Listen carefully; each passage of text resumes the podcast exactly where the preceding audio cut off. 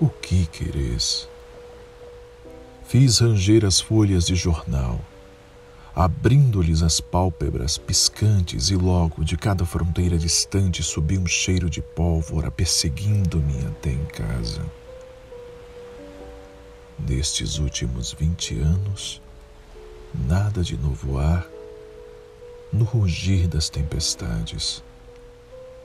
Não estamos alegres, é certo, mas também não há razão porque haveríamos de ficar tristes.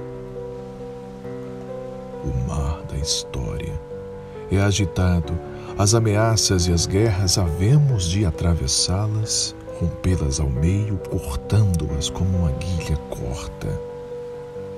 As ondas